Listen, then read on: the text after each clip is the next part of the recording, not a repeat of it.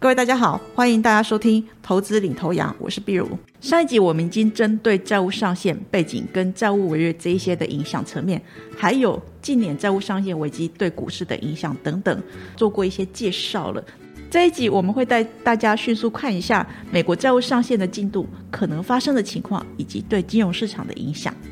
目前国会核准对联邦政府的总借款上限为三十一点四兆美元，这个大概相当于美国经济产值的一百二十个 percent。当政府的举债达到了上限，而且可以支应政府现金，还有非常规措施都已经使用完毕之后，截止日我们就叫它 X date。二零二三年一月十九号，美国债务总额再次碰触到债务的上限。美国的财政部在当月就紧急启动了非常规的措施来维持政府的营运，以避免立刻出现债务违约。不过，这个非常规的措施却只能让财政部暂时性的继续借款，不能够维持长久，所以这个只能够拖延时间，没有触及到问题的核心。债务上限问题还是没有办法解决。随着美国债务上限截止日的逼近，由于说四月份税收的疲软，所以大行高盛他将美国触及债务上限的期限由原本预期的八月提前到七月下旬。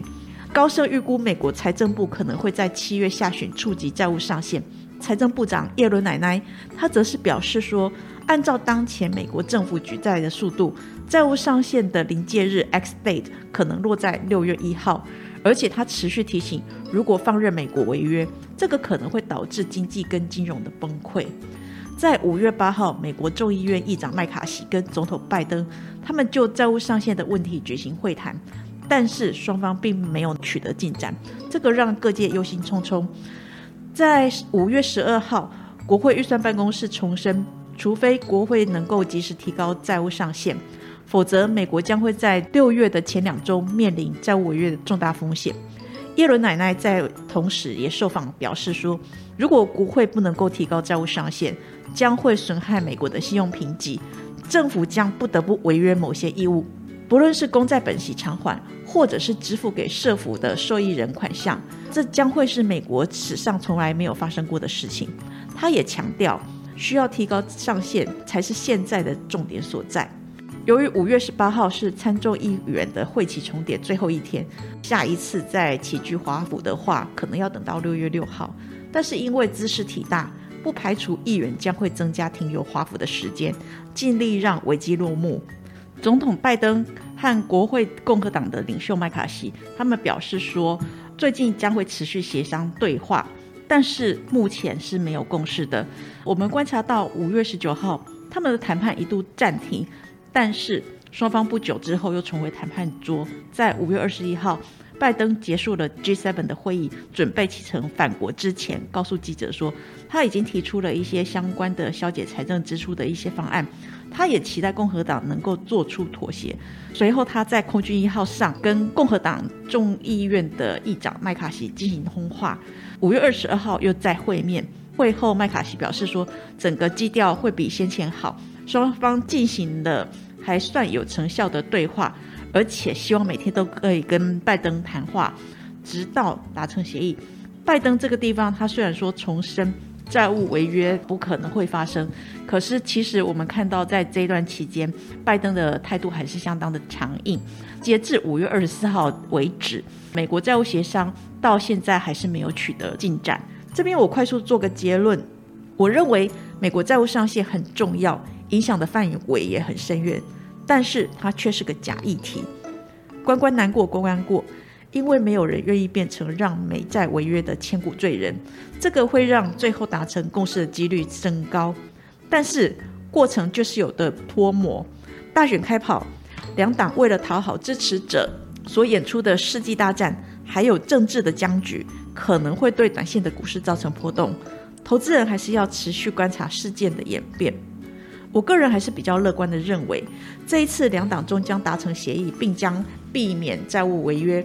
美国债务上限的闹剧终会过去的。您不妨趁着利空好好布局基本面好的趋势股。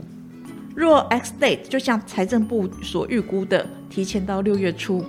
那两党要在这一段期间达成协议的难度其实相当的高，可能采取的策略就是短期协议或者暂停债务上限，以时间换取空间。由于说，一九五九年以来，美国国会总共化解了八十九次债务上限的僵局，无论执政党是共和党还是民主党，他们最终都能够透过交换政治筹码来解决问题。我相信这一次也应该是。那债务上限的谈判，现在目前不确定性还是很高，大致上可以分成两种情境。第一个，如果说两党没有办法及时达成协议，这是最坏的状况。财政部无法履行支付公债利息跟本金的义务，就会达到债务违约。这可能会导致金融市场的陷入混乱，包括股市或债市的动荡、货币价值的下跌等等。另外，政府官们也势必会切断公共服务，这个会影响到民众日常生活，还有社会的安定。所幸违约不见得会发生，万一政府停摆了。这个期间，政府可能会采取临时的措施来指引关键的政府功能，例如说国防啊，或者是公共安全等等。另一方面，触及债务上限，并不代表会马上发生违约。财政部还是有一些方法来拖延时间，包含它可以关闭部分的政府机关，延迟社会保险支付等等，或者是动用财政部存在 TGA 的账户现金。另外，它也可以铸造白金纪念币，收取铸币税。向市场筹资，财政部在二零一一年八月一号跟 Fed 曾拟定一份应急的计划。这个内容指出，财政部应暂缓对私部门的付款，将这一些资金拿来继续支付公债利息跟本金。万一无法达成协议的话，预期当局应该会采取这一个类似的做法。简单的来说，就是牺牲经济成长，确保金融市场的稳定。除此之外，财政部还可以援引宪法第十四条修正案，美国公共债务的有效不应受到质疑，这个可以无视债务上限，发行更多的公债。第二个就是，如果两党及时达成协议，避免债务违约的发生，美国政府可能会采取以下的方式来运作。第一个就是延长债务上限，如果两党在到期期间达成协议，那美国政府可能会延长债务上限，来确保政府能够继续筹措资金。这意味着政府可以继续借新债务来支付现有的负债跟运作开支。另外就是财政调整，它也可能会同时透过财政的调整来解决财政的问题，包括了减少开支、削减公共服务预算、增加税收或者进行结构性改革，借此降低国家的债务增长速度。再来就是债务再融资，政府可能会利用市场环境有利的情况，重新融资债务。以降低债务利息的负担，包括说发行新的债券来偿还到期的债券，这个就是借新还旧，或者是利用当利率下降的时候来重新融资，那这个时候条件会比较好。整体来看，虽然这是个正面的发展，但是我认为还是要慎防未来的三个风险。第一个风险就是美国可能会遭信评机构的调降评级。我们观察，在二零一一年八月二号，美国国会提高债务上限之后，八月五号，标普仍下调美国的评级，从 Triple A 调降至 Double A。目前惠誉跟穆迪都维持美国 Triple A 的最高评级，其中惠誉曾在三月发出警告，它可能会调降美国评级的可能。虽然二零一一年标普调降美国新评之后，较具弹性的机构已经陆续修改购买 Triple A 等级以上债券的内规，让庞大的资金可以继续停泊在美债。但是还有不少资金受制于仅能购买最高等级的信评债券规范。此外，如果美国的债信遭到调降，将使借款成本上升，也可能进一步引发全球金融市场的不稳定。第二个风险就是，美国政府的财政支出削减幅度过大。这个会影响到美国长期经济展望，这也是二零一一年美国股市大跌的最主要原因。第三个风险，市场流动性可能会瞬间紧缩，因为财政部会大量发行国库券以回补 TGA 这个账户。在这里，我们要提一下什么是 TGA 账户。美国 TGA 账户就是财政部开设在 Fed 主要用来支付费用的账户。我们可以把它当作是美国政府的消费账户，这个账户则是由美国联准会的纽约分行来管理。对 Fed 来说，TGA 账户也是一种负债。这个账户的余额上涨，通常是因为税收跟发债所进来的这个钱，这个是财政资金主要的来源。那相反的，如果它下降的话，这个通常是因为财政支出的一些费用啊，或者是它偿还债务这一些，造成整个余额的下降。那美国政府它为了支持市场的投资或者资金的流动，通常会让 TGA 的账户保持比较低的水位。从最近 TGA 的账户可以发现，财政部的现金存款已经快要见底了。如果没有办法顺利提高债务上限，账户余额可能会用光。万一两党及时让美国政府避免违约，想当然尔，如果他达成了协议了，那美国政府除了节流之外，一定要开源嘛。大量发行国库债，快速拉高几乎快要见底的 TGA 余额，它一定是一个重要的选项。不过，相对于二零一一年，美国的债券炙手可热，大家都想买。可是这几年美中贸易战之后，衍生在各方面的角力。身为美债最大的买家的中国，自然没有用力加买美债的企图。另外一方面，除了美中贸易科技争端之外，欧盟等国家跟美国的矛盾也逐渐的升高。这几年，很多国家都浮现了去美化的现象。例如说，在供应链上下游，只要有两造双方同意，他们就可能使用非美元货币做结算的趋势。这个趋势已经开始兴起了，这可能会让美元计价货币的地位逐渐遭到挑战，也可能会降低投资人持有美元资产的意愿。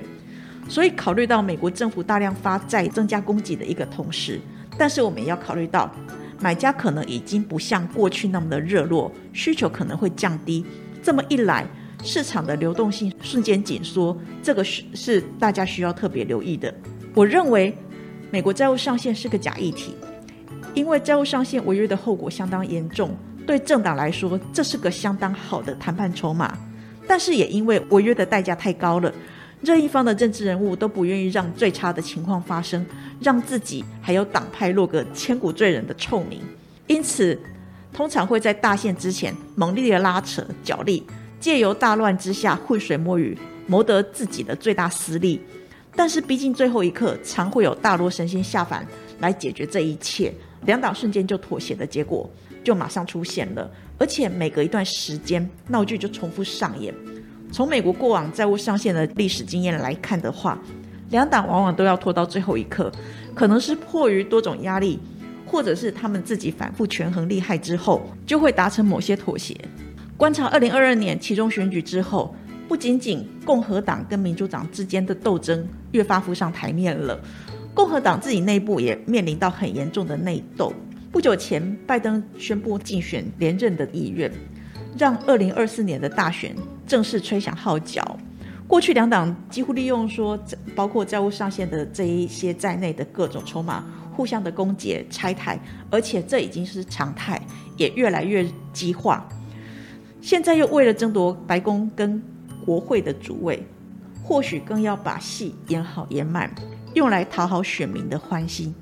这个也让双方更难让步。那总的来说，我认为美国债务上限是很重要，影响范围也很深远。但是它确实是个假议题，关关难过关关过。虽然没有人愿意承担违约的责任，或者是被当作美债违约的千古罪人，承受万事悠悠之口。所以最后达成共识的几率是相当的高，但是过程是有的脱模。